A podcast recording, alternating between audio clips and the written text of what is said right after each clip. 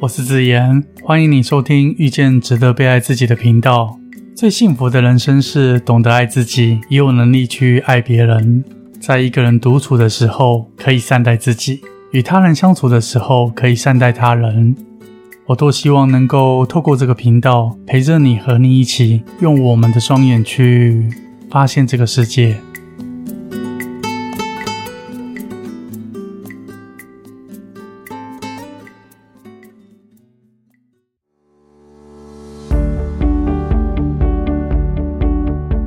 时间以飞快的速度来到了岁末年终，我们即将迎接新历年的二零二三年。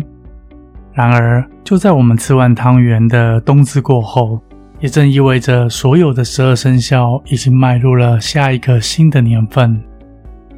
既然人体是小宇宙，和宇宙天体之间必然有着密不可分的关系，进而延伸出每个人新年里的吉凶祸福。我们就来简单的谈谈二零二三年十二生肖该注意的事项。在公布之前，先跟各位听众们说明，即使同样生肖，每个人的运势也稍有不同。我只提出同一个生肖发生几率在六十到七十之间的民众，列举出需要注意的事项。碍于时间有限，所以极简化为听众们说明。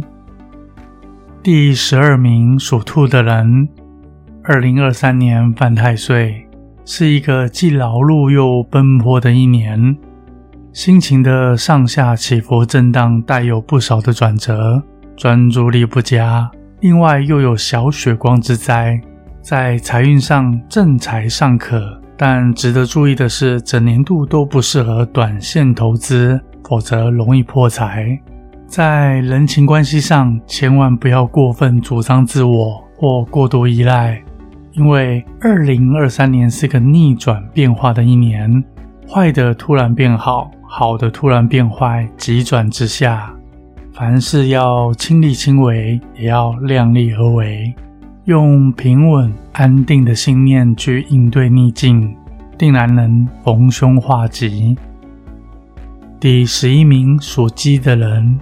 二零二三年是个辛劳又提不起热情的一年，用两个字来形容就是消耗，裹足不前的消耗，因此导致部分人萌生转换职场的想法，某部分的人将就的过生活。比较值得留意的是，如果在工作职场领域需要保持高度的专注力。对于属鸡的人来说，会更加的消耗，甚至分心出错。投资理财，春季、夏季要格外谨慎小心。在二零二三年，最适合养精蓄锐，给自己足够的时间沉淀。凡事不要急于求成，用耐心处事，成就风平浪静的一年。第十名，属鼠的人。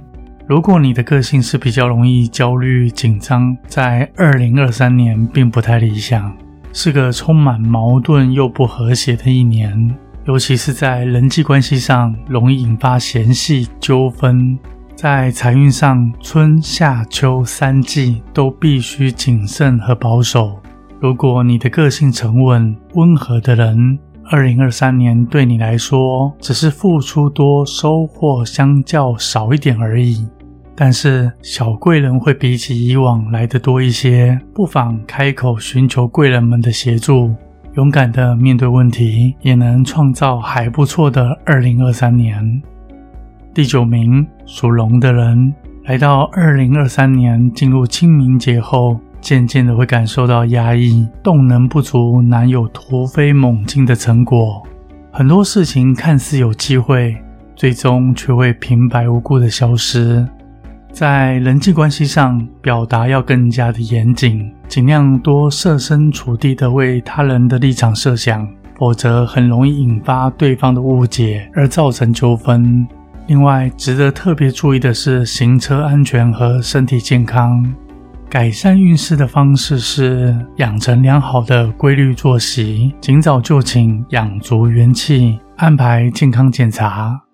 内心保持乐观，对外和颜悦色，对二零二三年会有很好加分的效果。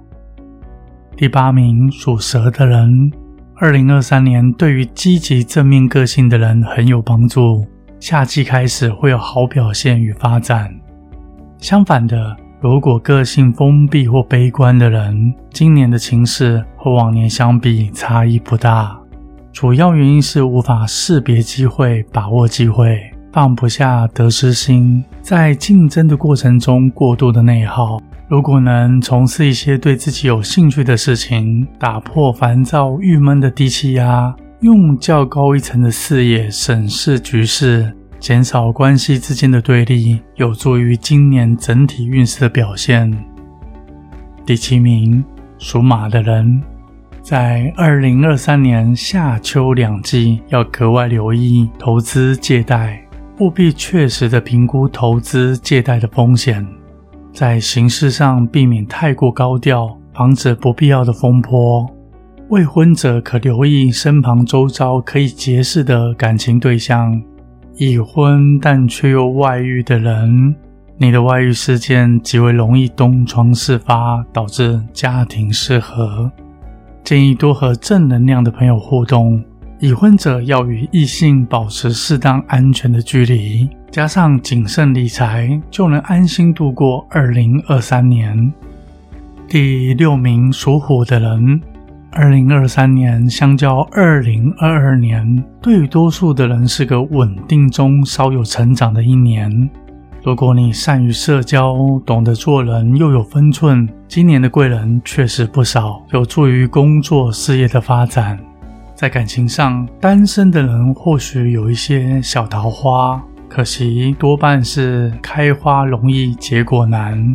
另外，有驾车的人在夏秋两季要多留意行车安全。第五名属牛的人。二零二三年虽然瓶颈和挫折不少，但是到了最后都能迎刃而解。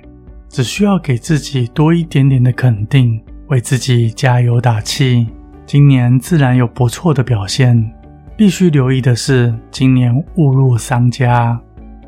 第四名属狗的人，二零二三年拥有两颗吉星的帮助，只要能自律不散漫，称得上是还不错的一年。唯独身体小病痛，偶尔反反复复，以及春夏两季谨慎投资之外，其余都还算平稳。第三名属羊的人，二零二三年比起往年运势都有明显的提升，也更为顺遂。特别需要留意的是，务必循规蹈矩，切勿贪图利益和捷径，以免收到罚单，或在事业上与职场上。遭受到客户、同才或上司的纠正。第二名属猪的人，二零二三年整体运势好，人缘也好，但切记说话切莫冲动或太过直率，避免据以力争，才不至于功亏一篑，徒增困扰。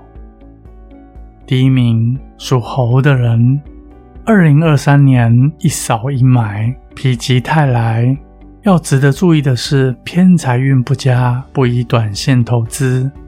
另外，千万不要得意忘形，不然恐有突发性的意外降临。以上很简略的十二生肖注意事项，提供听众们留意及回避。我认为，内心足够强大与安定的人，往往都能逢凶化吉，为来年缔造新的里程碑。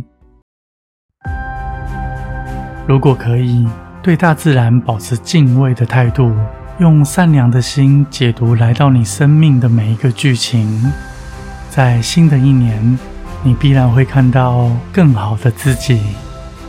新年快乐！我是子言，很高兴是缘分，让我在这里遇见了你。